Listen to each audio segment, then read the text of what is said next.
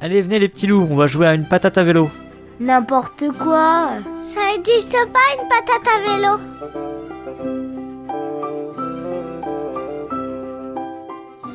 Bonjour les mamans joueuses, bonjour les papas joueurs, je suis Cyrus et cette fois dans Joueur Né on va changer de registre. On quitte les jeux joués et les machines de fête foraine pour aller dans un registre 100% fun. On va en effet profiter d'un petit ralentissement dans l'approvisionnement en nouveautés pour revenir sur un jeu paru l'année dernière, une patate à vélo. Une patate à vélo est un jeu d'Élise Gravel et Joël Gagnon, édité par Randolph et illustré par Élise Gravel elle-même. Une équipe 100% québécoise. D'ailleurs, le jeu lui-même a été également fabriqué au Québec. C'est un jeu qui se joue de 2 à 4 joueurs et joueuses à partir de 3 ans, et l'éditeur recommande le jeu jusqu'à l'âge de 6 ans. Les parties durent soi-disant 20 minutes, mais vous pouvez compter moins. D'expérience, nos parties durent plutôt entre 5 et 10 minutes. Le jeu est vendu chez notre sponsor, la Caverne du Gobelin, au prix de 19,90€. Une patate à vélo est un jeu coopératif. Encore? Bah oui, que voulez-vous, c'est clairement la mode en ce moment, et particulièrement dans les jeux pour enfants.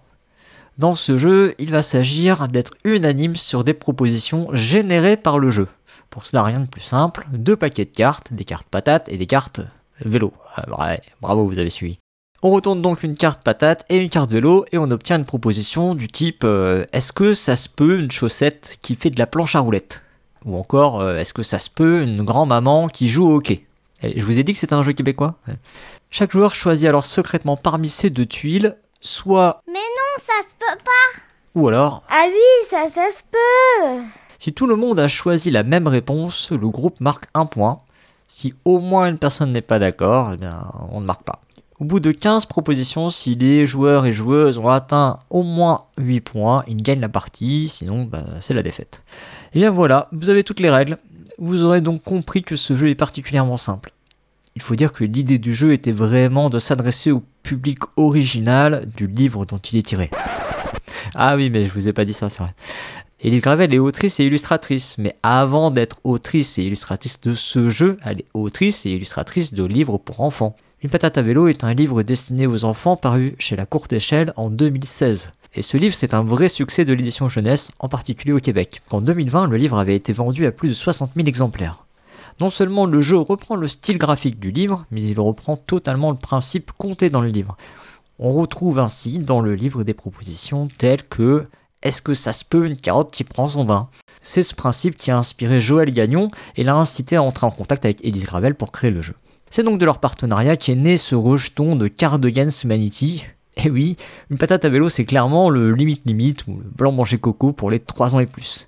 Contrairement à ses parents, une patate à vélo a l'avantage de proscrire la vulgarité et de ne pas inciter à des propositions déplacées voire discriminatoires. Tout au plus, ce jeu présente quelques propositions un peu subversives à base de pipi, de caca et de prout qui font toujours rire les enfants, ça c'est sûr, ça marche à tous les coups. Vous aurez donc compris qu'on est face à un jeu d'ambiance pour enfants. Du coup, vous vous douterez que jouer à 2, c'est moins bien que de jouer à 4. Mais en plus, je rappelle la condition de victoire qui est de 8 réponses communes sur 15, quel que soit le nombre de joueurs. Donc fatalement, ce sera plus simple, voire trop simple à 2. Et puis à 3 ou 4, on aura évidemment plus de situations intéressantes autour de la table, et donc plus de choses à vivre. Et ce qu'on vit dans le jeu, c'est la complicité et la connivence, les deux sentiments qui priment et qui sont mis en exergue dès que toute ou partie de la table est répondue de concert. Sentiment qui laisse rapidement place à la joie, joie de marquer un point qui nous rapproche de la victoire. On pourrait penser que les divergences de réponses vont créer de la déception. Alors certes, oui, il y en a un peu, mais ce sont surtout des opportunités de discuter et de comprendre, ou faire comprendre que oui, après tout, on peut considérer qu'une carotte prend son bain lorsqu'on la lave avant de la faire cuire. Et que oui, même les princesses pètent. Ah bah c'est fin, bravo. Les cartes ont été bien pensées pour que des ambiguïtés apparaissent. Et c'est tant mieux. Je vous mets vraiment au défi de faire le sans faute, même entre adultes. D'ailleurs, à ce propos, si le jeu est indiqué pour les enfants de 3 à 6 ans, je mettrai un bémol.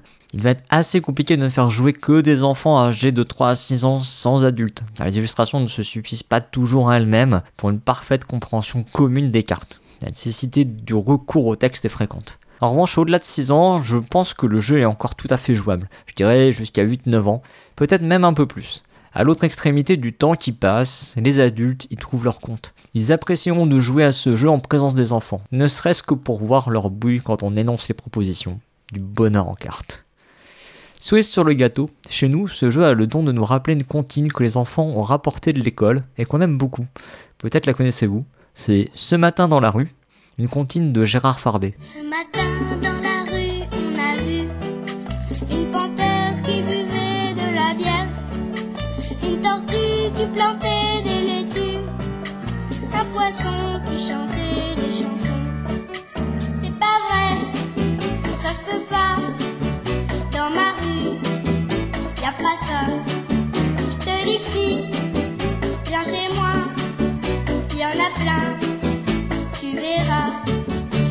Serait-ce une inspiration pour Elise Gravel?